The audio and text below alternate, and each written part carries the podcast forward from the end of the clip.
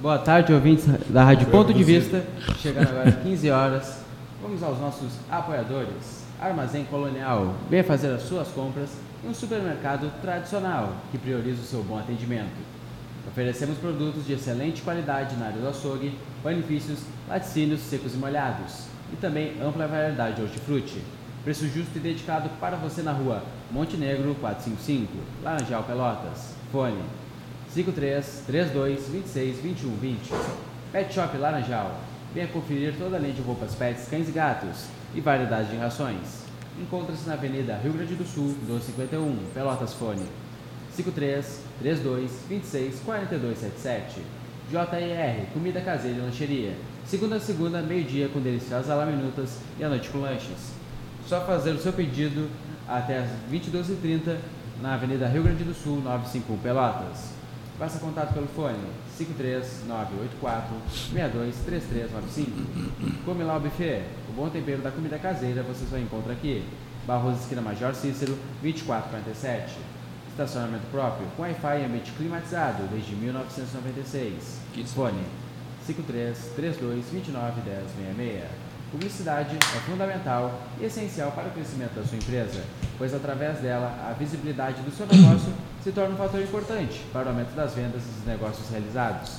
Anuncie aqui na Rádio Ponto de Vista, que lhe oferece sempre oportunidades de ótimos preços. Entre em contato pelo fone 53991 10 2813 ou pelo nosso WhatsApp 53991 50 2498.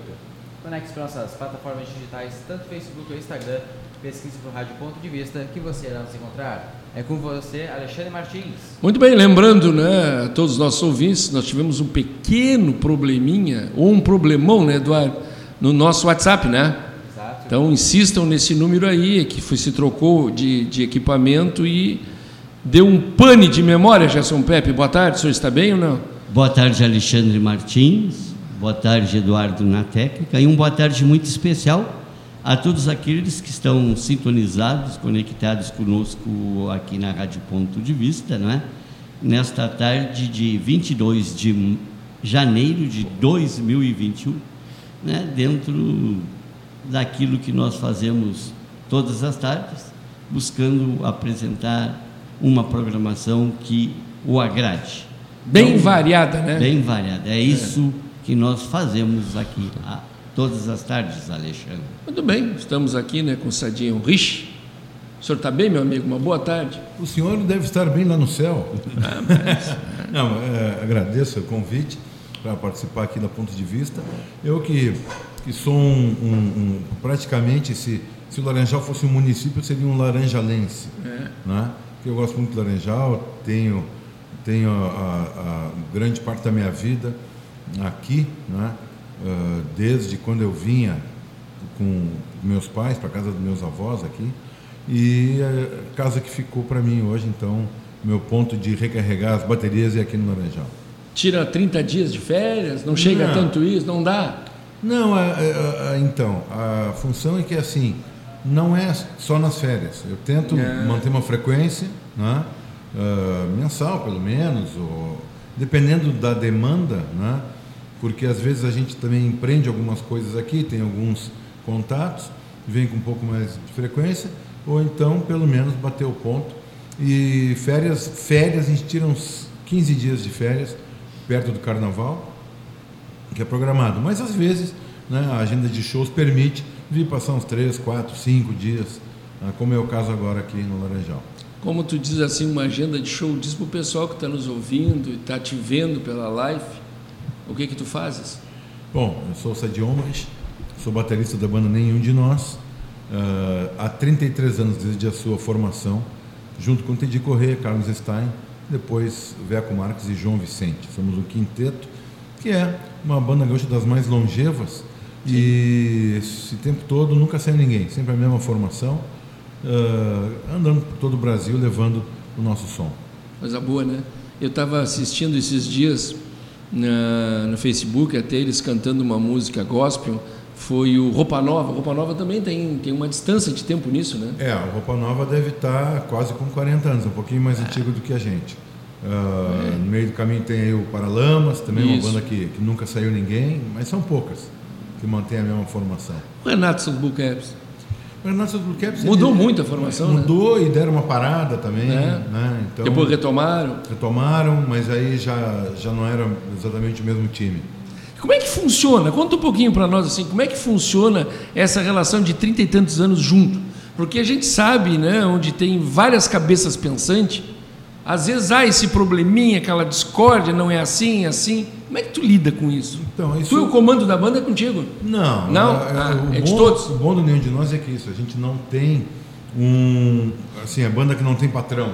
né? Uhum. Nós começamos isso junto quando éramos aí. ah, tinham 20 anos por aí, mais ou menos quando tínhamos 20 anos, 19, 20 anos. E então sempre tudo foi uma, uma decisão conjunta. E claro, Legal. nós, nós, nós somos pessoas que têm sua identidade, então essa identidade, claro que cria às vezes algum atrito, alguma fagulha, mas isso pode ser utilizado pelo bem criativo. Sim. né? Então a gente sempre entendeu que o bem maior é, é a banda, não é a individualidade. É a unidade. Até às vezes eu posso discordar, querer uma coisa, mas a gente acaba entrando num acordo. E nem sempre é a maioria, tem mais essa, nem sempre é a maioria. É se daqui a pouco discorda, mas defende muito bem, né, argumenta muito bem o teu ponto, as, os outros também ah, seguem. Então tá, então vamos pagar para ver isso aí que, que, que tem coerência. né? né? Então, assim, não há outra maneira de se trabalhar se não for com, pensando no bem maior, que, como eu falei, é a banda. É porque é interessante tu colocar, Pepe, tu te manifesta, Pepe. Não, depois tu não vem só falar lá, Não, eu da, fazer do uma teu mundo passado, tá? Não, Ah, eu tenho uma coisa bem atual para perguntar. Sabe que é interessante porque a gente vê grupos montar, eh, montam aí, a gente dá a impressão que vai ser sucesso e em pouco tempo deixa de existir. Né? Olha, Tchê, nesse, nessa nossa trajetória de 33 anos, tu deve mais ou menos fazer as contas de quantas bandas a gente já viu nascer e morrer nesse meio tempo, né? Que, que assim, ah, é complicado. Se, o- se, se, se o cidadão resolve trabalhar com a música, tem que entender que ah, ele primeiro tem que dar para a música para depois querer retirar dela. Mas como tudo na vida. né? Bom, Então, é isso que eu digo, não é. Não é. uh, A a arte não é um, um passe de mágica. Né? Eu costumo perguntar, ah, o pessoal que se, se vai, sei lá, fazer medicina, estuda seis anos, faz mais dois de residência, faz né, exames seletivos, até alguém bater na tua porta do teu consultório para te chamar para clinicar, não é uma coisa de dentista, um, quem faz direito, engenharia, eu sou engenheiro, né? eu fiz engenharia, a gente tem que fazer estágio, tem que se qualificar, até um dia ter uma remuneração. E às vezes a vida inteira, né? Se atualizando. Sempre tem que estar atualizando, o músico também.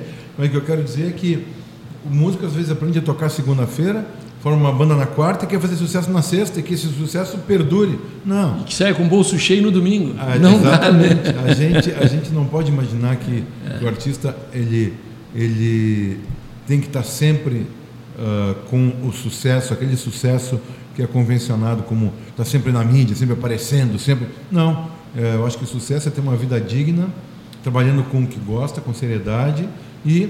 ah, O financeiro vem com o tempo e o prazer constante, né? é, mas, e- e- a, mas a arte tem que ter uma, uma conduta e um conceito que vem por trás. Claro. Se o cara ficar tirando para cá, cada vez para um lado, porque a moda muda, porque muda os costumes, aí não tem, ah, na verdade, ah, não vai ter uma convergência em torno daquela ideia. Vai ter, está sempre mudando. Costumo dar de exemplo, quando a gente Né? começou ainda lá em, em 87, o primeiro disco, teve uma música chamada Camila que acabou entrando muito nas rádios mais Sim, eu lembro, eu lembro bem, muito Não. forte. É. E passado um ano, começou a tocar nas rádios de, de todo o Brasil, em todos os níveis. Beleza. Logo depois a gente teve o segundo disco com Astronauta de Mármore, música que tocou em FM, em AM, foi a música mais tocada por dois anos no Brasil. E a gente tinha um público muito grande. Mas era o público do sucesso. Do momento. Depois que aquilo passou, a gente começou... Mas fica, né? Mas vai ficando o público aquele que se mantém fiel até hoje. Então, exatamente. Hum. Mas depois do público de sucesso é que a gente criou o próprio público. E esse nos acompanha. E eventualmente o sucesso abre mais um pouco a janela, fecha um pouco mais a janela, dependendo, porque é, é, costumo dizer, a, a arte ou a música, é de quem a escuta, não é de quem a produz, não é de quem Uhum. a faz. Se o cara está escutando, está gostando, e compartilhou e aquilo, de certa forma, virou um sucesso, é porque tem bastante gente entendendo aquilo que a gente quer falar. E é isso, é o público. É uma, é, é- é um- é um- é é uma maneira de pensar igual. E por quê? Porque nenhum de nós sempre teve preocupação com o discurso, com a, a- a poesia, com as letras. Não é uma coisa fácil para ser jogada para cima. É, né? E me Fala, uma coisa, o, o Rich. É, e como é que tu vê essa evolução de 87 para cá, lá no, no pretinho, aqui lá no, no disco, não é? Disco de No vinil. vinil. vinil, no vinil para o CD e hoje plataformas né, aí digitais. digitais. É, como o nenhum de nós se comportou ao longo do tempo em toda essa evolução? Pepe, o- o- a gente tem que separar algumas coisas. Primeiro, ah, a mídia na qual a música é veiculada. né? Assim como o meu avô tinha uma vitrola de dar corda. A primeira discoteca de Pelotas foi eu que tive. né? Olha só, Em rapaz. 73. Pô, isso aí é um. É um Esses uma- dias eu um tava, lá no meu irmão, já briguei com meu irmão. Tem 300 LP lá. Olha guardado. só, espetáculo. Bom, depois veio então o, o, o LP, 45 rotações, depois o LP, 33,5. Aí veio a fita cassete acompanhando. né? Aí veio o CD, no primeiro momento. Aí depois já vinha a- a- o MD, que não acompanhou tanto tempo. é, Era uma mídia também, as rádios usaram bastante. Aí depois veio a- as plataformas que eram eh, visuais também. Né? O Veio, MD, tu fala é os cartuchos. não, Não? o MD é, um, é, um, é uma pequena fita digital. Ah, tá. Uma fitinha digital que tinha, que já é uma qualidade bem maior, É, bem que a fita cassete. É. Mas também teve, durou pouco tempo. Então, ah, nos resta acompanhar as mudanças. Hoje em dia, a plataforma digital. Muito pouca gente hoje tem CD, compra CD e escuta CD, porque agora nem os carros vêm mais com aparelho de CD. O carro É. novo não vem mais. Não, não. Então, Já vem com Bluetooth lá e tá pronto pra ti. né? Exatamente. Eh, Esses dias eu fui fazer um test drive num carro, eu entrei no carro. Tu tem que ter um celular bom, só isso, nada mais. né? Enquanto eu arrumava os espelhos e o assento, quando tu liga o carro, o- o- já liga a- a- O equipamento. rádio, vamos dizer É. assim, equipamento. Antes de eu sair, já estava tocando o meu playlist. Eu não fiz nada. Já estava tocando a música da- do, do meu Spotify. Ou seja, está tudo já muito conectado. É. Então a gente é obrigado a se, a se adaptar. E o que, que ocorre a partir disso? Vou ter que, dar uma, vou ter que espirrar aqui. Espirra, não tem problema nenhum. Esse é o arzinho que fica, né? Dando uma incomodadinha, né? Mas é interessante, né? Aí é bom. Mas eh, o que, que acontece? Primeiro, democratizou muito a produção musical. Antigamente, para entrar no estúdio, rapaz, era uma dificuldade, era caro.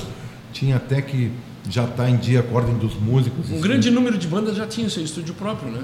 Algumas tinham, mas, mas para gravar, para gravação ainda era muito restrito, porque tinha estúdio para ensaio, para fazer um- uma demo, como chamava, uma, Sim, sim. uma gravação, ah, ah, vamos dizer assim, para poder mostrar. Mas para chegar no nível de disco já era, era bem mais complicado. Hoje não, hoje com um bom computador, numa sala como essa aqui, tu pode gravar um disco de excelente qualidade, como a gente tem escutado, tem ouvido por aí. Então isso democratizou muito. A maneira de divulgar isso também. Antigamente tinha que ter uma gravadora, tinha que prensar um disco, tinha que ter um divulgador, tinha que levar na rádio, tinha que levar na TV, fazer todas as Implorar para a rádio tocar. muitas vezes pagar, como alguns pagam. E hoje em Isso, dia isso eu quero chegar mais adiante contigo, vai falando. Hoje não, hoje tu tem as tuas plataformas digitais, a tua rede social e tem já algumas bandas, alguns artistas que utilizaram muito bem isso e foram fenômenos na rede. Cara, que tu nunca ouviu quase tocar no rádio, ouviu viu muito pouco na TV, mas eles têm uma, um, um- número de, de acessos, de cliques e de, e de compartilhamentos enorme. né? E isso acaba sendo remunerado de uma maneira que ainda está sendo desenhada, né? a legislação não está, Hoje, não hoje esses acompanhou dias, bem. É, mas nessa isso. dia. Ele estava olhando esses dias aí a Marília Mendonça, que horror, né? De A, quantidade de acesso que aquela criatura verdade. tem é fantástico. É. Aqui, aqui do Sul a gente teve a banda Fresno, que foi um fenômeno de internet completamente. Pois é, são coisas assim, né? E Então, tem- isso mu- mudou, melhorou, democratizou e também é mais provocativo, porque antigamente tu ficava sentado ouvindo rádio ou vendo TV e as coisas apareciam para ti. Haviam, haviam programadores que buscavam uma identidade sonora, É. como a gente teve em Pelotas, diversos. Ah, as rádios legais, as rádios boas, com uma, uma boa playlist. Hoje não, hoje tu tem que ir atrás.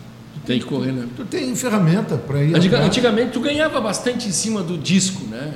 Não, hoje em dia. Hoje não mais, hoje tem Não aí. se paga. Não se paga Não mais. se paga. Não- tu, tu faz, tu deixa dentro da, da, da rede social, lá no Exatamente. YouTube, por aí afora. Exatamente. né? E aí o que tu ganha realmente é no, no agradar ao público e, e seres convidado para os shows, né? É, o show. E tem alguma coisa de direito autoral que, Tem. que, que é remunerado, mas é que eu digo, ainda está ainda, ainda tá sendo ah, ah, montado esse, essa- esse esquema. Mas porque... o direito autoral nunca funcionou direito no Brasil. Não, né? nunca funcionou direito. Sempre é um, Tens razão. Uma, é um, assim, um- é constante a reclamação do- das pessoas do meio musical. E eu acho que hoje é mais acho que lá difícil do ainda, né? início do século passado até hoje. né? Não, sempre. E posso te dizer que continua, de certa forma, ah, mesmo tendo uma tecnologia que permita uma rastreabilidade e tudo mais, ainda não é de interesse do pessoal ah, abrir totalmente esse jogo. E certamente nós tivemos aqui alguns momentos onde isso era bem manipulado.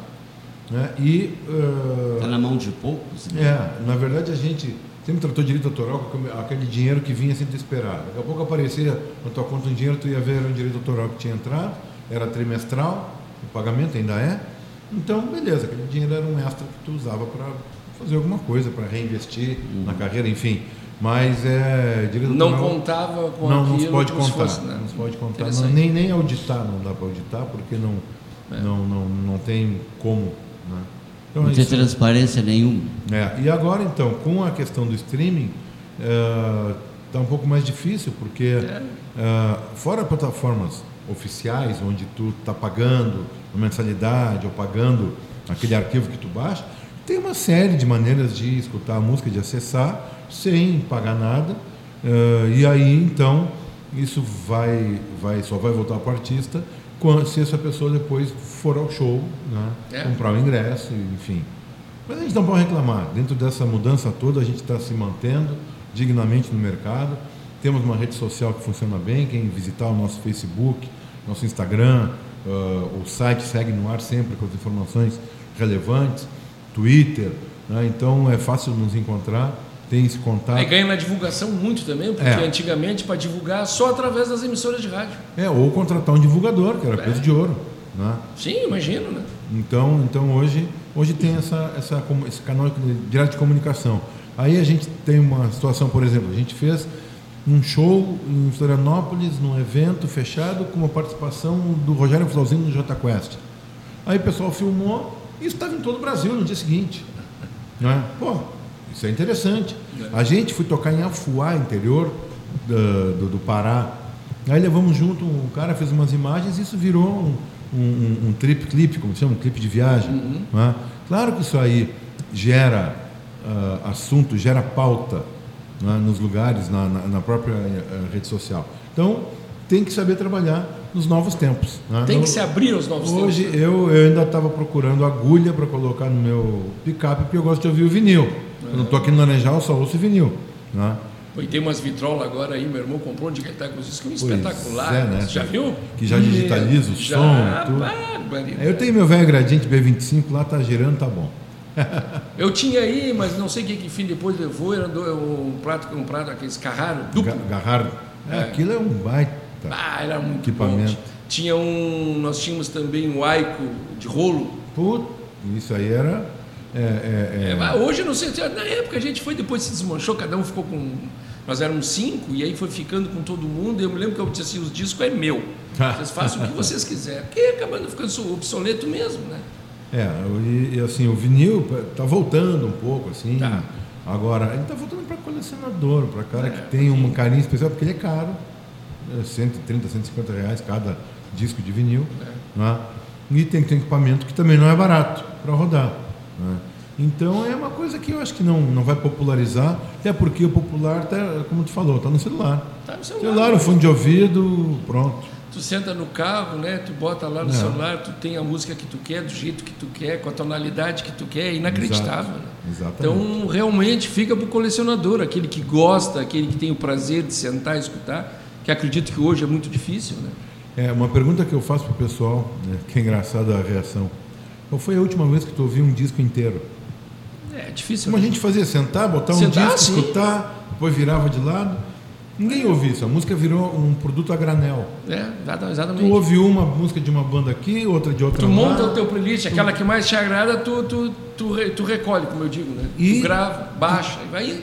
O lado A escutava, o lado B nem sabia o que, que tinha. É, verdade. Não, e outra coisa, o, o, o, o fato de que antes se tinha aquela preferência, aquela linha musical que o cara perseguia e não e era proibido o cara que gostava de samba ouvir rock, era proibido um cara que gostava de heavy metal ouvir eh, bossa nova. Hoje em dia, eh, essa maneira de escutar a música, essa mecânica de audição, faz com que tu tenha no teu playlist.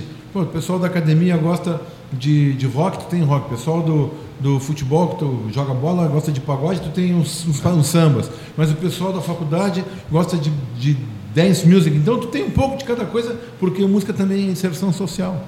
Né? É. E, mas antigamente não era. Antigamente era música popular brasileira e samba. E rock. Lembra? E o rock, E sim, rock. o rock era. o Alice Né? Cooper, uh, Sim. Supertramps, né? E Exatamente. Pink E- Floyd, ia indo. E não misturava, E não misturavam, eram bem separados. tu vê. E- Hoje não, hoje tu tem aí sertanejo raiz, sertanejo universitário, tu tem. Ser... Ih, meu Deus! Ah, disc music, drum and bass. É. Eu sempre fui ah, ah, muito eclético. Eu sempre gostei de ouvir rádio, sempre ouvi muito rádio. Então eu ouvia de tudo.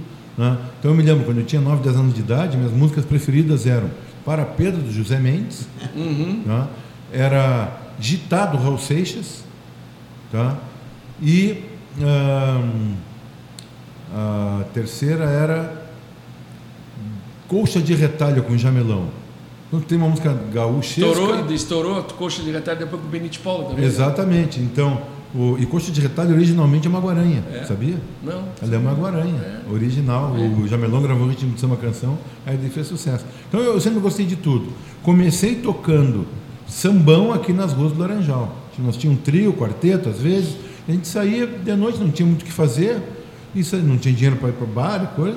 Saía tocando com uma cubana, um jamelão, um agê, daqui a pouco um pandeiro, não sei o quê.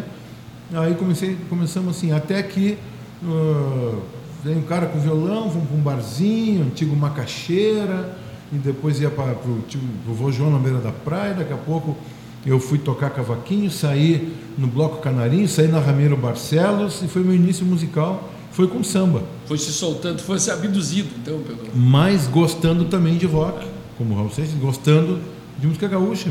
Para mim, só, sempre só teve dois tipos de música, a boa e a ruim. Sim. O estilo é secundário. Sendo música boa, não importa o estilo. Tem um monte de rock chato pra cacete, xarope. Tem, não quer dizer é que verdade, rock seja é verdade. Tem muita coisa ruim. E aí foi o, foi o início, tanto que ah, a gente costuma dizer que o nenhum de nós tem bases fortes arraigadas aqui no Laranjal, porque durante o verão, lá nos anos 80, o Teidi e o Carlão começaram a banda comigo, às vezes eles vinham passar uns dias comigo aqui. Eu montava aqui, ficava uns dias na, na temporada e quando a gente começou a tocar com instrumentos ruins, com coisas assim, é adaptados, aqui onde hoje é o shopping Mar de Dentro, era o feijão com arroz. Primeiro foi o holiday, depois o feijão com arroz. Que tinha um vôlei às terças-feiras, super, Isso, super bem frequentado e tal. E fim de semana tinha, ah, tinha, tinha show, tinha uma banda que tocava às vezes fim de semana. Daqui a pouco eu vou lembrar o nome da banda. Que, eh, que o baterista era o Tony, que era, era o Tony era inspetor na escola técnica, na atual Cefet. Não, ISU, IFSU. já- já- É, é. Bom, e aí eu pedi, ah, gente Eu sou do tempo da ETP. ETP, Escola Técnica. Escola. Aí um dia eu cheguei, pá, Tony, eu podia vir de tarde estudar na tua bateria, tocar e tal. Não, pode sim, cuidado e tal. Minha bateria era um caco, velho. E aí um dia nos convidaram, vocês tocam no intervalo, para- Paralelo 30 o nome da banda. Toca no intervalo da gente, nós mal sabia tocar, mas vamos lá, e tocamos. Cartedi, o Carlão e eu, tocamos música de outras bandas, ah, nem cantado direito, meio instrumental, aqui no, no- na Praia do Laranjal. Foi a gênese do Nenhum de Nós. E depois viemos de Tua marca registrada aqui, então. Exatamente, Legal, hein? por aqui. E Viemos agora há pouco a nossa Tolep, tivemos tocando no final do ano, dia 28. Foi um grande show uh, aqui nesse projeto de verão que, que, que a Satolep está fazendo, está atraindo muito atenção aqui para o Laranjal nessa temporada. Aqui faz falta, né? Porque o, em Pelotas é uma riqueza muito grande cultural em música, né? Então, uh, Pelotas. Pois é, o que que tu pensa nisso, Dias? Pelotas não, não só é um celeiro de grandes músicos, né, intérpretes, e, e, é, e é um, hoje um polo. O, o, tem espaços em Pelotas que sempre atraem uh, artistas, né? a produção, os produtores locais estão antenados.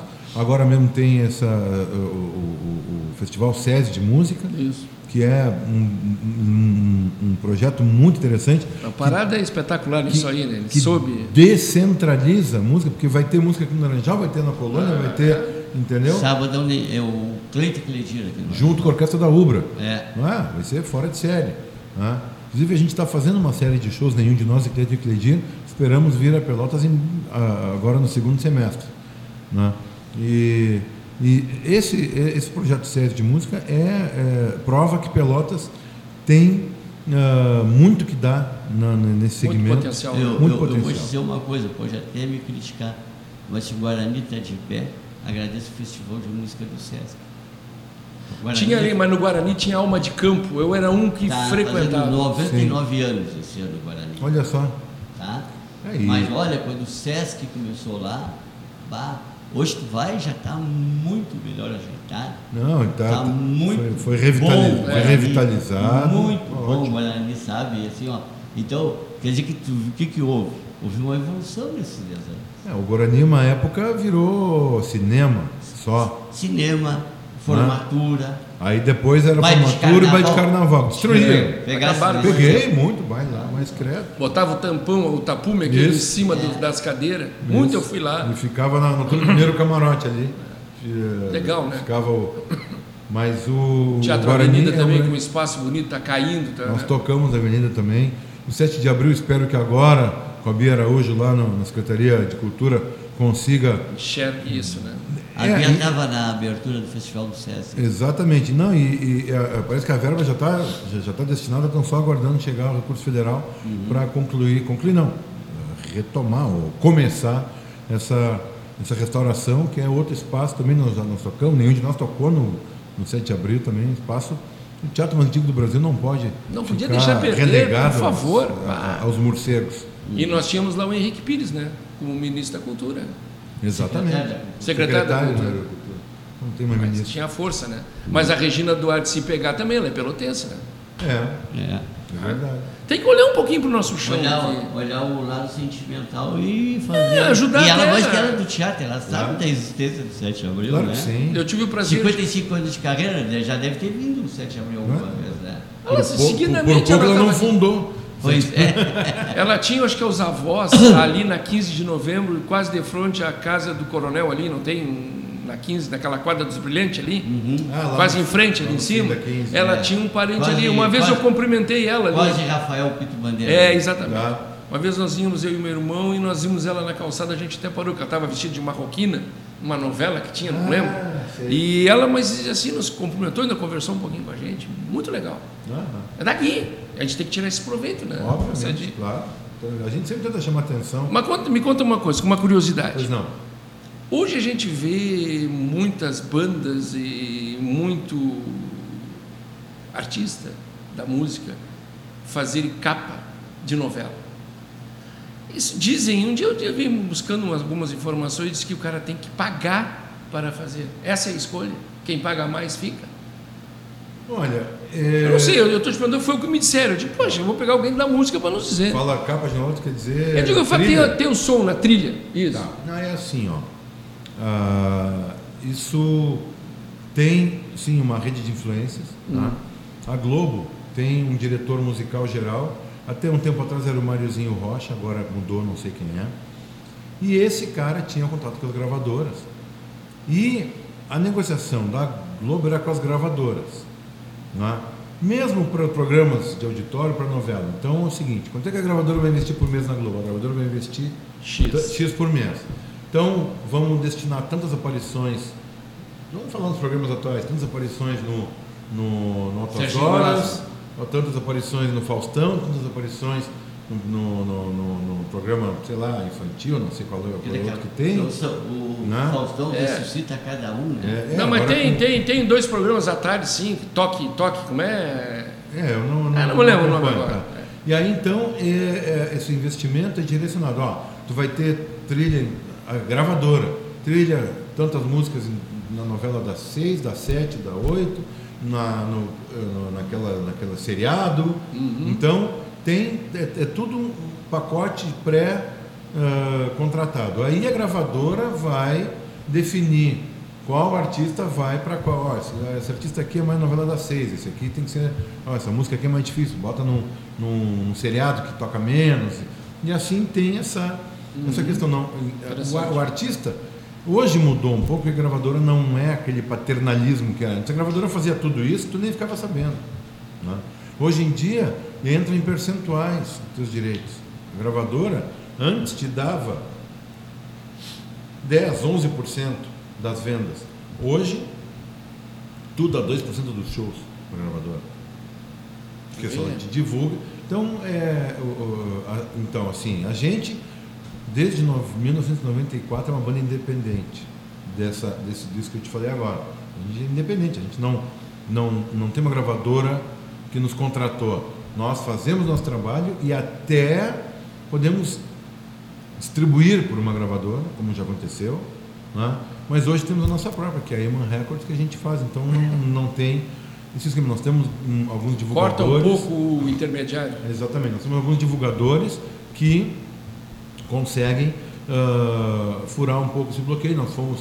Que o, o- ainda que tenha as gravadoras e, e- e essa direção musical, caras como Serginho Grossman, eles têm, ele tem um pouco de, de gerência sobre isso. Então, fomos lá várias vezes com o convite dele. Uhum. Ah, no Faustão, aquela, aquele quadro Ding Dong também não tem nada a ver com gravador. Aquilo é a produção que às vezes Que- quer resgatar que um, quer, quer aparecer outro do lançamento. Então, é, da nossa parte há muito tempo. Lá no tempo da Salão de Mármore, do Estranha, do Sobre o Tempo, tinha coisa, trilha de novela, a gente foi trilha de novela, sabia que tinha essa, essa Uhum. Camila mecânica. mesmo foi, acho, tema de novela, não foi? Camila não chegou a ser tema não, de novela. Mas foi muito tocado. né? Muito tocada, Camila foi muito tocada. Se eu mexer lá naquela coisa, acho que eu tenho esse disco. É bem possível. E, inclusive, Camila hoje é uma canção que está muito em voga, porque o, muita gente não se- nunca se deu conta que Camila é uma canção que fala sobre violência de gênero. Uhum. É a história de uma garota que é, é, o namorado maltratava ela. E aí então ela fala a vergonha do espelho naquelas marcas. é, Eu que tinha medo até do seu olhar, eu que tinha medo até de suas mãos, porque o cara era violento com ela. E ela baixava a cabeça para tudo, porque tinha apenas 17 anos. E a gente não entendia por que ela baixava a cabeça. Por quê? Porque era uma condição toda de dominação, masculina ou machista, como queira. E, e esse ponto hoje está muito, tá muito discutido. Tá. Então, em muitas campanhas, Camila tem sido utilizada nesse sentido Tá certo. também, uma música atual, apesar de ter mais de 30 anos. Tu bateu o quê? Que hora é? Comerciais? Vamos, então vamos. Sei que já era a hora, meu amigo. Vamos chamar os colaboradores? Vamos, é. Sem eles a gente também não vive. Claro que não. Casa de Papel Papelaria e Sebo, a sua papelaria na praia. Livros, impressões, cópias, material de escritório e escolares. Encontre-se na Avenida Rio Grande do Sul, 629. Faça contato pelo fone 539 91 47 25 30. Horários de segunda a sexta, das 9 às 19 horas e sábado, das 9 às 17 horas. Psicóloga Gabriela Canã, especialista em estratégia, saúde da família, psicoterapia, orientação a pais, crianças, adolescentes e adultos. Fone para contato 53981 47 6662. É. Agenda com hora marcada. Curve consultoria de estilo imagem. Encontre seu estilo pessoal. Serviços oferecidos: consultoria de estilo, personal shopper, coloração pessoal, consultoria para eventos, produção de moda e vitrine, gerenciamento de guarda-roupa, etiqueta e comportamento, consultoria masculina e malha inteligente. Contato 981 17 7065 ou pelo e-mail curveconsultoria.gmail.com Publicidade é fundamental e essencial para o crescimento da sua empresa, pois através dela a visibilidade do seu negócio se torna um fator importante. para o aumento das vendas e dos negócios realizados. Anuncie aqui na Rádio Ponto de Vista que lhe oferece sempre oportunidades de ótimos preços. Entre em contato pelo fone 53 991 10 28 13 ou pelo nosso WhatsApp 53 991 50 24 98 e conecte-se para nossas plataformas digitais, tanto Facebook ou Instagram. Pesquise para o Rádio Ponto de Vista que você irá nos encontrar. Uma pergunta aqui do Pedro Pereira Pepe. Ele perguntou: Já estou acompanhando o entrevistado de hoje. Gostaria de ouvir ele falar da história dele com o carnaval e a relação com a escola de samba Ramiro Barcelos. E acrescentou: Meu tio e o do Pepe, aí presente, foi um dos fundadores da Ramiro Barcelos. É com você aí, Sadi? Olha aí, muito bem. Não é o nome do Pepe, né? Que- É, Pereira. é, irmão desse aqui, ó, que está aqui, Ah, é? na frente a tia. Olha só então, É, essa, essa aproximação com a, com a Verde Rosa, ali do, do Arial. Ah, Arial não, ali, já, ali se chama. Ali hoje dizem que é centro, né? O... Ali é mas, centro. ele- mas ali era leal, né? É, tem Era Areal. sim. Porque hoje eles consideram um areal da São Francisco para lá. Ah, entendi. Bom, certo, a geografia vai mudando. Vai mudando. É, mas e, o que aconteceu da seguinte forma. É, eu vinha para cá na temporada sempre de verão, em férias de inverno também. Comecei com essa história da, com alguns amigos, o Luciano Pereló, né, a tocar ah, aqui naquelas rodinhas de samba que eu falei. O Paulo Fonseca, dentista hoje, trabalhou dentista do Exército há muito tempo. E a gente saía tocando. E aí eu sempre tinha, às vezes, acompanhava o meu tio avô, o Baldon Rich, no Clube Brilhante, que ele era diretor do Brilhante, sempre envolvido com Lions, com Rotary e tudo mais, eu ia com ele. Aí quando teve o Bloco Canarinho, começou o Bloco Canarinho na década de 1980, 82, não me lembro, um, dois, ele me levou para. E eu, no primeiro ano, no Canarinho co- como colaborador na, na corda, na segurança. Aí, no outro ano, já me convidaram para sair tocando Na bateria. na bateria. E aí eu peguei meu surdo, tinha feito um surdo, que o, o meu avô era muito amigo do dono da Ferrari de Carvalhal, e aí eu fui lá e pedi um tonel de semente forrageira, que é um tonel revestido por dentro com cera, que dá um som muito bom. E aí montei junto comigo o meu Brian, que era na mecânica do ano, frigorífico ângulo, montamos um surdo com inox e tal, e eu fui lá para o Brilhante, ensaiar na quadra lá, e naquele ano, quem estava ensaiando o Bloco Canarinho, que o Brilhante investia muito no carnaval e o desfile era muito bonito, né? desfilava o Canarinho, desfilava o Diamantino. Né? Aí eles chamaram o Macau, o Macau Lá da Castilho. da Cast, Vida Castilhos, ensaiador, na mesma época ele, faz, ele, ele era o ensaiador da Garra Chavante Uhum. e da Ramiro Barcelos. E aí cheguei lá, ah, com essa, com essa minha, minha cara de, de compositor de ópera, muito menos que sambista, e aí começou a tocar e ele, ele gostou da, da, da minha pegada, sentiu uma pegada forte. E aí me convidou do Canarinho para ir para Ramiro Barcelos ensaiar. E eu estava querendo aprender e, e, né, e, me, Estavas aberto às oportunidades, né? e me fui para Ramiro e conheci lá uma bateria nota 10, muito boa. Saí na, na- mais de um ano saí na Ramiro. ah, o carnaval já era na Avenida Bento Gonçalves. Eu cheguei a sair até quando foi na Floriano. Aí, aí, eu, aí eu, eu parei de sair. E eu cheguei a sair na 15, ah, no, no Burlesco, ainda, em 79, 78, 79, saí aqui no Burlesco. E aí então, a minha. E aí, o que aconteceu? Eu chegando lá na Ramiro Barcelos, comecei a ter contato com outro lado da comunidade, que eu não conhecia. Né? Aquela esquina era uma esquina festiva, sempre tinha os ensaios. E aí, lá eu conheci o pessoal da família Damasceno, que tinha o Luizinho Damasceno, que tocava cavaquinho, que morava ali atrás, na Plágio Mineiro da Costa. E aí eu comecei a aprender cavaquinho com ele. Depois os filhos do Luizinho Damasceno também tocaram cavaco na Ramiro. E eu peguei as primeiras noções de cavaquinho com o Luiz Damasceno, que era um grande instrumentista, que ah, era uma figura conhecida em Pelotas, conhecido pelo pessoal do Reginaldo Avendano, conhecido pelo, pelo pessoal do- dos grupos de baile, do Bidino e tudo. E eh, depois eh, ele veio a falecer e tal, mas eh, então eu tive um. Ali já é Bom Jesus, daí, né? É, ali é o Jesus. Ali é Bom Jesus já. Então eu tive uma relação com essa comuni- comunidade Bom Jesus e ah, Arial na, na, na, na época da Ramiro Barcelos. Nós ali tivemos também um bloco burlesco ali. As dengosas. As dengosas do pepino. Eu saí nas dengosas. Mas quando eu saí, eu saía na, na primeiro na Cantinha da Cerquinha, que era Uhum. perto onde morava minha avó no centro, né? Aí, mas saía na negócio do pepino, saía na Mafa do Colono, saía na, na Sim, Bruxa faz- da Vaz. Fazia um tour, né? E aí voltava, e aí voltava, queria tocar. Mas na época do carnaval bom. Exatamente. Carnaval era bom. Aquele da 15 eu gostava também. Poxa, a gente era tranquilo, era livre, o- todo mundo se a- divertia. Era 10 dias de carnaval. Meu Deus. Em 80 nasceu a minha primeira filha. Tá. Nós já tínhamos as dengosas, acho que uns dois anos.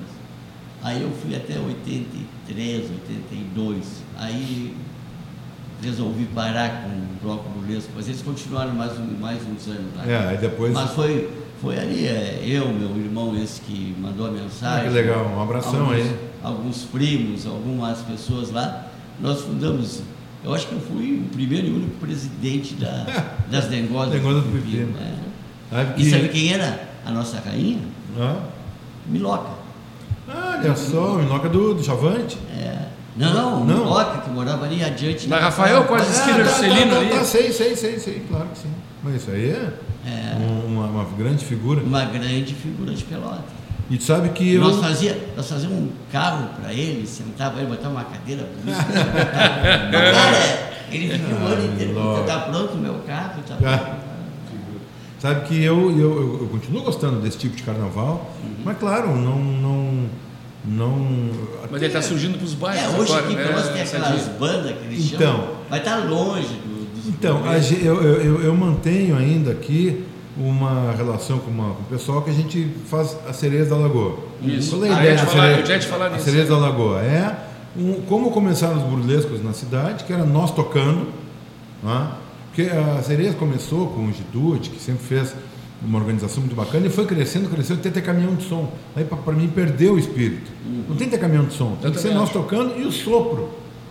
A gente, então, Ah, sim. a gente, a gente E a- e a turma da alegria atrás, Aquilo né? não era cozinha, aquilo era É, orquestra. Exato. Então a gente ah, faz uma vaquinha, faz alguns, alguns choripã, pede auxílio para o comércio para pegar uma grana para poder contratar o sopro da brigada. Uhum. Aí vem quatro, cinco, dependendo de quando a gente arruma, quatro, cinco ah, pessoal do sopro da brigada, que são gente muito boa e ao mesmo tempo já fazem o, o naipe de sopro e segurança, né? Afinal, são da brigada.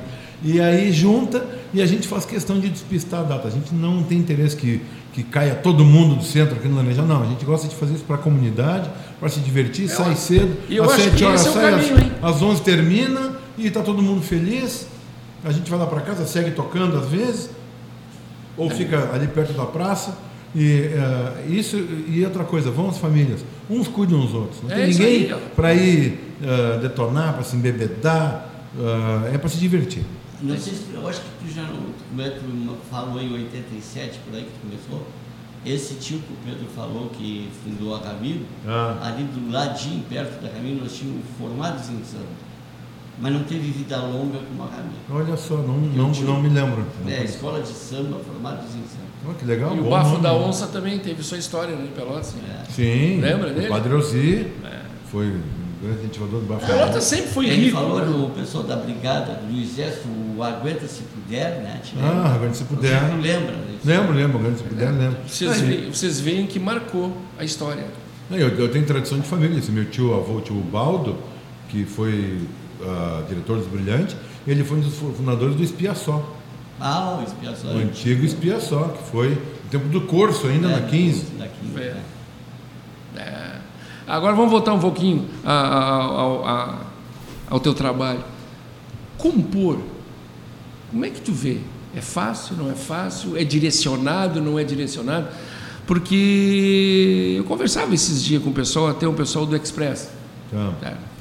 E nós batia papo, assim, nada disso. E nós, e ele me disse assim, sabe que é, hoje a música ela pode ser muito direcionada ao sucesso. Isso aí Olha, Tu sabe quando está compondo que ela realmente vai estourar como sucesso? não, não, Ou não sabe, sabe? Não, sabe. E eu tenho várias bom, experiências né, ah, que comprovam isso. Aquilo que eu falei antes, uma frase, a música não é de quem acompanha, é de quem escuta. Quem escuta. Quem faz sucesso é quem escuta. Mas tu tem noção de ter assim, do cai no gosto das pessoas, cara, não? Não, cara, é impressionante, impressionante como tu está gravando, às vezes tem uma percepção que aquilo, ah, aquilo tá no estúdio te emocionando e aquilo tu tá com a- certeza. É que ela não vai puxar nada. Quando chega na, na, na- hora, como se diria na Batalha Naval, deu água. Né? Então, o exemplo disso, eu vou falar para vocês, é Astronauta de Mármore. Uhum. Astronauta de Mármore, se for pegar o vinil, Cardume, que tem essa música, ela é a segunda do lado B. Segunda do lado B, sabe que já é música que ninguém, Ninguém investiu nada, né? Ninguém pô, apostou. É. O que que aconteceu? A gente estava gravando o segundo disco, tinha gravado o primeiro disco, tinha a Camila, teve uma vendagem razoável na largada. A gravadora falou: não, uma banda de trio é tranquilo, pode, vamos gravar o segundo. Vamos para São Paulo gravar o segundo disco.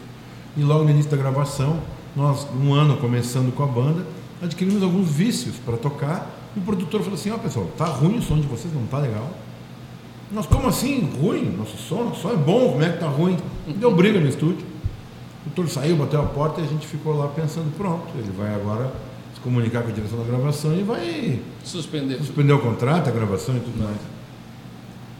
E aí o técnico de som que tava, tinha ficado lá falou assim, ô gurizada, não dá bola, o produtor é assim mesmo, temperamental. Ele Está dando as- um tempo de vocês ele pensarem. fala as coisas para vocês, ele, ele provoca para vocês refletir. Faz o seguinte: vocês estão nesse estúdio novo aqui, não se ambientaram, rolem um som aí, fiquem rolando som de vocês à vontade aí. Eu estou aqui, qualquer coisa me chama, para vocês se ambientarem aí, esquece tal, que amanhã vai estar tudo certo.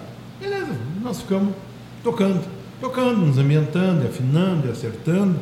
Daqui a pouco a gente tocou, a gente é muito fã do, do- do- sempre foi muito fã do David Bowie, né? o, o- o compositor inglês, que aqui no Brasil ele era razoavelmente conhecido, não era muito conhecido. E a gente resolveu tocar uma, não, resolvemos tocar Starman. Né? O Carlão só com violão, o Teddy com baixo, eu na bateria. E a gente tocou e ficou legal. A gente pediu, ô Valtinho, técnico, grava isso aí, só para a gente guardar e levar para um amigo nosso de uma rádio Porto Alegre, levar para o Mauro Borba, que tem a rádio, estava na rádio Panema, para ele tocar lá como curiosidade, uma versão nossa. O cara, beleza, gravou. Gravou aquilo ali e ficou gravado aquela base. No outro dia voltou o produtor, segue o baile, seguiu a gravação do disco.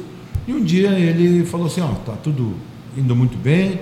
Hoje eu preciso dar uma, fazer uma audição geral do trabalho para saber o que, que nós temos pronto, o que, que falta fazer, quanto tempo nós precisamos mais e tal. A gente foi descansar e ele, daqui a pouco ele liga.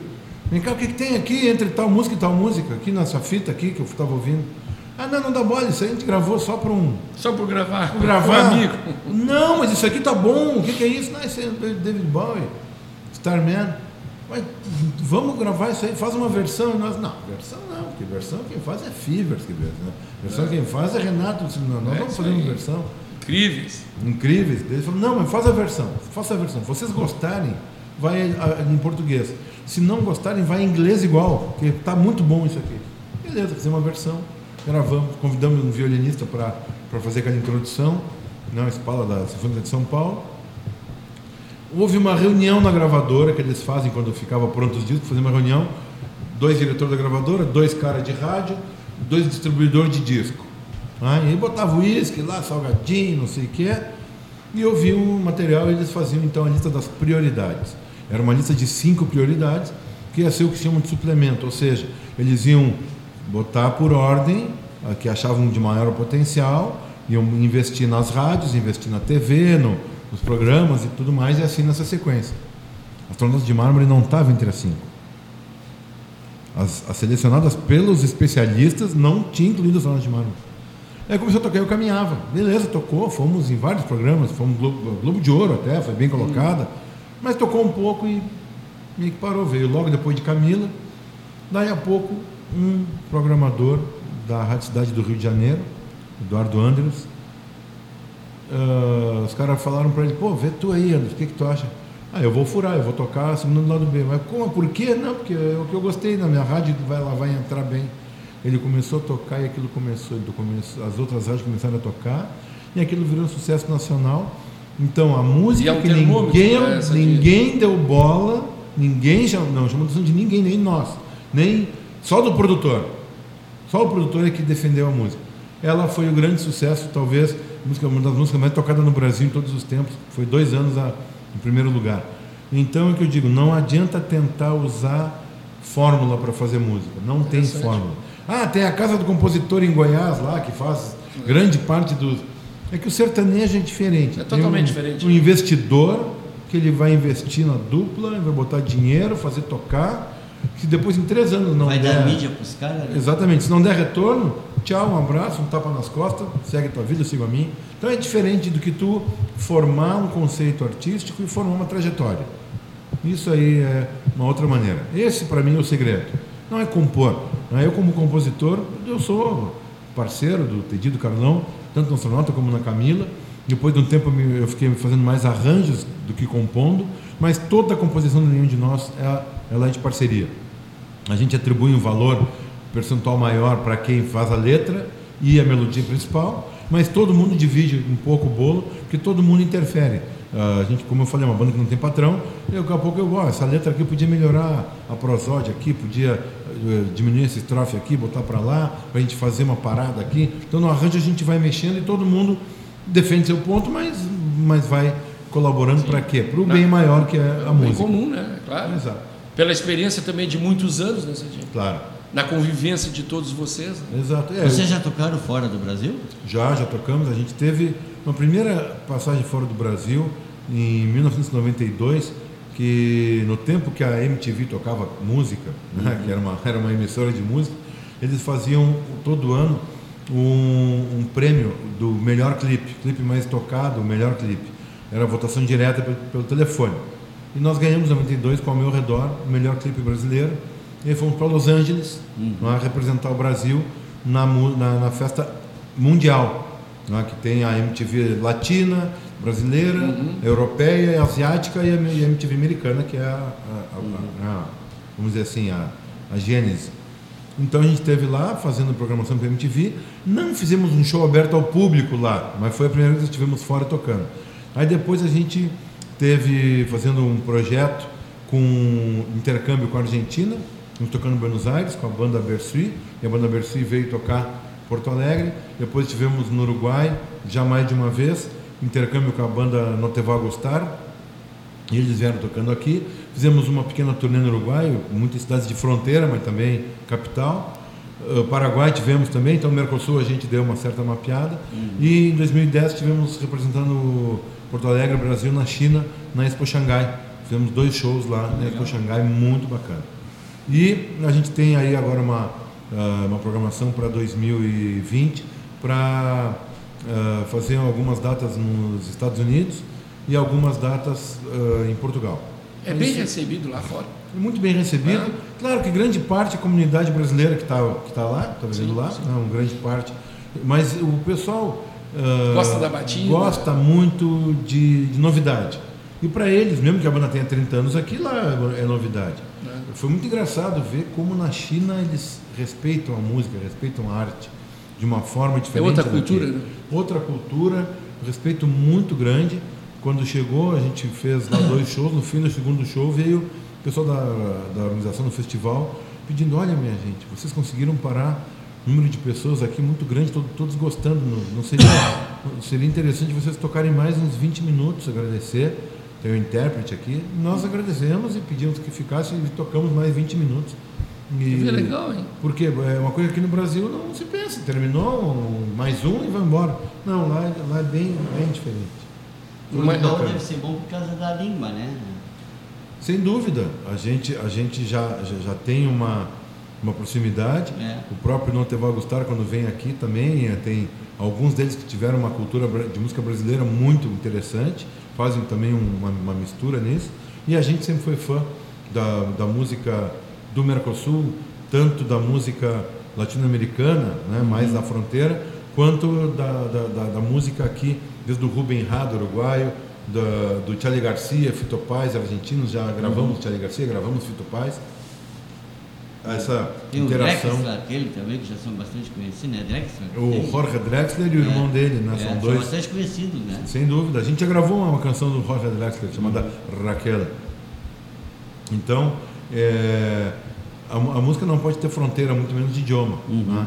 Então a gente, muito antes do Mercosul ser uma, uma, uma proposta política, para nós já foi uma proposta artística. Uhum. Interessante, legal, hein? Muito legal. Eu acho, ah, isso eu acho que é fundamental. Assim. Até, até eu acho que pega na gente nessa disso, se eu estou errado, pode me corrigir, mas uh, a música, a batida, o instrumental, tu falasse no sopro, eu acho fora de série. É. Isso quando pega não adianta, a letra já fica quase em segunda. Então, é, é, é que tem, tem, tem duas maneiras da música emocionar. Uma é quando a música te pega uh, fisicamente, pela vibração sonora e por aquilo que ela te remete. Outra coisa é quando às vezes a música é o teu ombro amigo. É o momento que tu está precisando ouvir alguma coisa, está precisando ter e encaixa algo, certinho. É, e isso a gente tem vários exemplos. Eu teria até dar uma palestra sobre a importância da vida na música das pessoas e teve tem muitas meninas que chegam para nós dizendo assim, olha, eu fui uma das Camilas, eu fui abusada, eu consegui denunciar e virar o jogo porque eu ouvi a música e eu consegui me enxergar gritando Camila, Camila e fui atrás. Tem outro outro é testemunho que é de um rapaz que era adotado e foi revelado só com 15 anos e ele ficou numa depressão porque ele achava que estavam mentindo para ele. Ele ouviu a canção sobre o tempo que fala: é, O tempo passa e nem tudo fica, a obra inteira de uma vida. E ele ali falou que se levantou e falou agradecer aos pais por terem adotado ele. E, então a música pode ter, em alguns momentos, uma importância muito grande. É assim, ela mexe muito com o sentimento das pessoas. Exatamente. Claro então, que as pessoas têm que estar em aberta, mas aí é uma outra história, né? Mas que mexe, mexe. É, então, é que eu digo, às vezes, uh, quando a gente está escrevendo, está compondo, a gente está pensando nisso. Não, porque uma coisa é tu fazer uma piada na música, como tem muita música de piadinha, de, é. de, de, de bagacerice, de, que, é uma, que nem piada. Quando conta uma vez, duas, três, fica engraçado. Né? Depois já era, já foi, não acho, fica. Também acho, concordo plenamente contigo. É, é, uma das coisas que no sertanejo, muitas vezes, esse universitário, para mim não pega, porque só dá tempo antiga, né? É, isso eu lembro da, da, da, música de 70 que eu gostava, eu adorava aquelas paradas de sucesso, eu chegava a fazer, toma nota do Mário Antônio, te lembra? Cinco Sim. maiores nacionais, cinco maiores internacionais. Acima e bem alto. É, isso. Pô, então, depois tive, que eu trabalhei com ele um tempo aí na cultura, né? então a gente vem de uma época de qualidade de música. Né? É, e, tu, e tu, a primeira coisa que a gente Sabe. citou hoje, tu falou, era samba, MPB e rock. A MPB, nos anos 70 e 80, tinha um cuidado com as letras provocado pela ditadura, que o cara tinha que ser um poeta que não fosse, de certa forma, literal, que tinha que fugir um pouco da, daquela censura, mas dava o recado poeticamente falando. Então, pô, a gente é. tem, naquela época ali, Aldir Blanc, Gonzaguinha, a, a, a, fase de Erasmo Carlos Roberto Carlos, setentista, que eu sempre gostei é. muito. Uh, tu tem, na, na área do samba, o Paulinho da Viola, João Nogueira, uh, o Elton Medeiros, tu tem na, na, na um Chico Buarque, Uh, pelo amor de Deus, a gente, a gente, isso gerou uma a primeira geração do rock veio nessa esteira com Renato Russo, Cazuza, né? veio nessa esteira de composição, não veio para falar piada só, só com a abobrinha. É então, uma... Pode falar. Não, em Pelotas vocês vêm todos os anos ou vem esporadicamente? De 15, de 15 em 15 dias ele está aí. Não, não, não, não, é de uma banda. Não, o, nenhum de nós. Não, o, o, o, Brasil é grande, a gente tem uhum. uma turnê. Correr na volta, é, né? Então, assim, a gente tenta manter uma reserva de mercado de um ano, mais ou menos. Uhum. Tenta não, não, não, não repetir no espaço de um ano. A gente tocou agora aqui 28 de dezembro, tinha tocado no ano passado, né, uh, no Guarani. Então a gente uh, sempre, desde o tempo de show na Fena Doce, show no Verdes Anos, na Rockstar no Fragata, show no Teatro Avenida, como eu falei. Uhum. A gente esteve tocando em Pelotas diversas vezes um, um, um festival aqui na Beira da Lagoa chamado Acorda, há 20 anos atrás. Uh, então a gente tem uma trajetória em Pelotas de muitas vindas e pretendemos voltar sempre agora. Próximo que está uh, combinado é voltar com esse show Nenhum de Nós e Cleiton e Cleidir, que está muito bacana. Que legal. Pelotas tem que agradecer, né? Ah, e a gente agradecer Pelotas, que sempre foi uma referência e, de certa forma, uh, a gente sempre foi muito bem recebido aqui, como se fosse de casa e somos. Né? É isso aí, é, é, é, um bonito, né? É para provar que santo de casa faz milagres. Exato, e aqui a relação, relação com os músicos daqui, com o Fábio Saraiva, participamos do DVD dele, né? o Solon Silva sempre que dá, posso dar uma canja. Hoje tem pessoal do Medicação, deve estar lá pela FAO, lá pela, pelo Hospital Universitário, uh, levando alegria para os Ah, para pros os doentes, pacientes, né? É. para os doentes. Eu já eu vou, às vezes eu participo junto com o pessoal, o, a, a galera do conservatório que segue trabalhando com música, o Regional Avendano que homenageia esse mestre do choro que reside em todo o Brasil, Jucada Leon, a tamborada aqui do Caco Xavier. Então essa relação musical que a gente faz questão de manter e de, e de levar para fora sempre que possível. Isso é bonito, né? Esse reconhecimento de que tem bastante gente, tanto quanto a gente, ou melhor, né, Sadinho? Não, é, é, é assim, Pelota sempre. Quem, eu sempre digo assim, é, quem sabe, sabe, não precisa dizer que sabe. Então, é- Ajuda. É, é- o cara tem várias fases na vida, onde tem coisas que são importantes. Chega uma hora que o importante é, primeiro, é ser feliz, bus continuar buscando a felicidade com dignidade e encontrar os seus pares para isso. Ou seja, fazer a vibração ah, se estabelecer nas suas relações. A música ajuda muito isso, mas não adianta o cara ser um baita músico se ele não tiver o coração de verdade aberto. Tá bonito isso, hein? Tá gravado, hein? Deu para nós? Chega agora às 16 horas. Então tá. Olha aí, o cara só dá uma batidinha na mesa. É, ele tá avisa, feliz. né? Sabe que nós O cara dois. tá feliz, não, que campeão nós, da Recopa. nós- não sei se te deu conta, nós os dois não enxergamos, né? Eu, não, eu já, eu já havia me dado Aí ele conta. tem que fazer um sinalzinho, se pudesse com a mão, né? Já Mas- havia me dado conta e. Agora, é, fala. E, e, eu- uma, coisa que- uma coisa que eu costumo falar, é, todos nós temos ah, as nossas necessidades especiais. Cada um para um lado. É, cada um de um jeito, né? Eu, Exatamente. eu fazia, vai fazer 16 anos que eu perdi a minha visão. Olha só. É, então, e aí eu fui pro rádio, era uma paixão que eu tinha quando tu falasse, eu desde pequeno Então. sempre tive o rádio na minha cabeceira. né? São outras aptidões que. Sempre, que sempre, sempre, sempre adorei. Em 74, finzinho de 70, 74, nós criamos a 2001. Sim. E aí a gente foi por aí tocar com o MA e por aí afora, abrindo. Era muito bom. É, é bom demais, né? É Mas bem tá bom nisso. Aí a vida depois vai tirando cada um pro seu lado, né? Aí vem faculdade, É, eu- vem isso, vem aquilo, vem aquele outro. Então, eu, ah, só concluindo aqui, eu sempre falo que eu não, eu não sou de uma família de músicos. Eu tenho um tio meu, o tio Hugo, que tocou no, no, no Irapuã, um conjunto antigo aqui, com Aires e tal. Mas não, ele toca acordeon, mas não é uma família de músicos. Eu é uma família de engenheiros. Né? Todos os tios, todos Engenheiros os primos. Só que aí eu estava fazendo engenharia química lá na PUC Porto Alegre e comecei a tocar aqui na praia e lá já fizemos um grupo de samba também. E aí daqui a pouco eu me dei conta que eu que ia ser engenheiro químico com hobby de músico, virei um músico com hobby de engenheiro químico. E me dediquei à cerveja, hoje eu sou consultor cervejeiro, degustador de, de cerveja em concursos cervejeiros. Aqui E fabricas as tuas? Fabrico a minha aqui no Laranjal, tem meu equipamentozinho, mas faço só de brincadeira para tomar com os amigos. A, co- boa. a- a minha parte, vamos dizer assim, ah, na cerveja, que é comercial, é de prestar consultoria para algumas fábricas, algumas empresas nesse sentido sensorial. Que legal.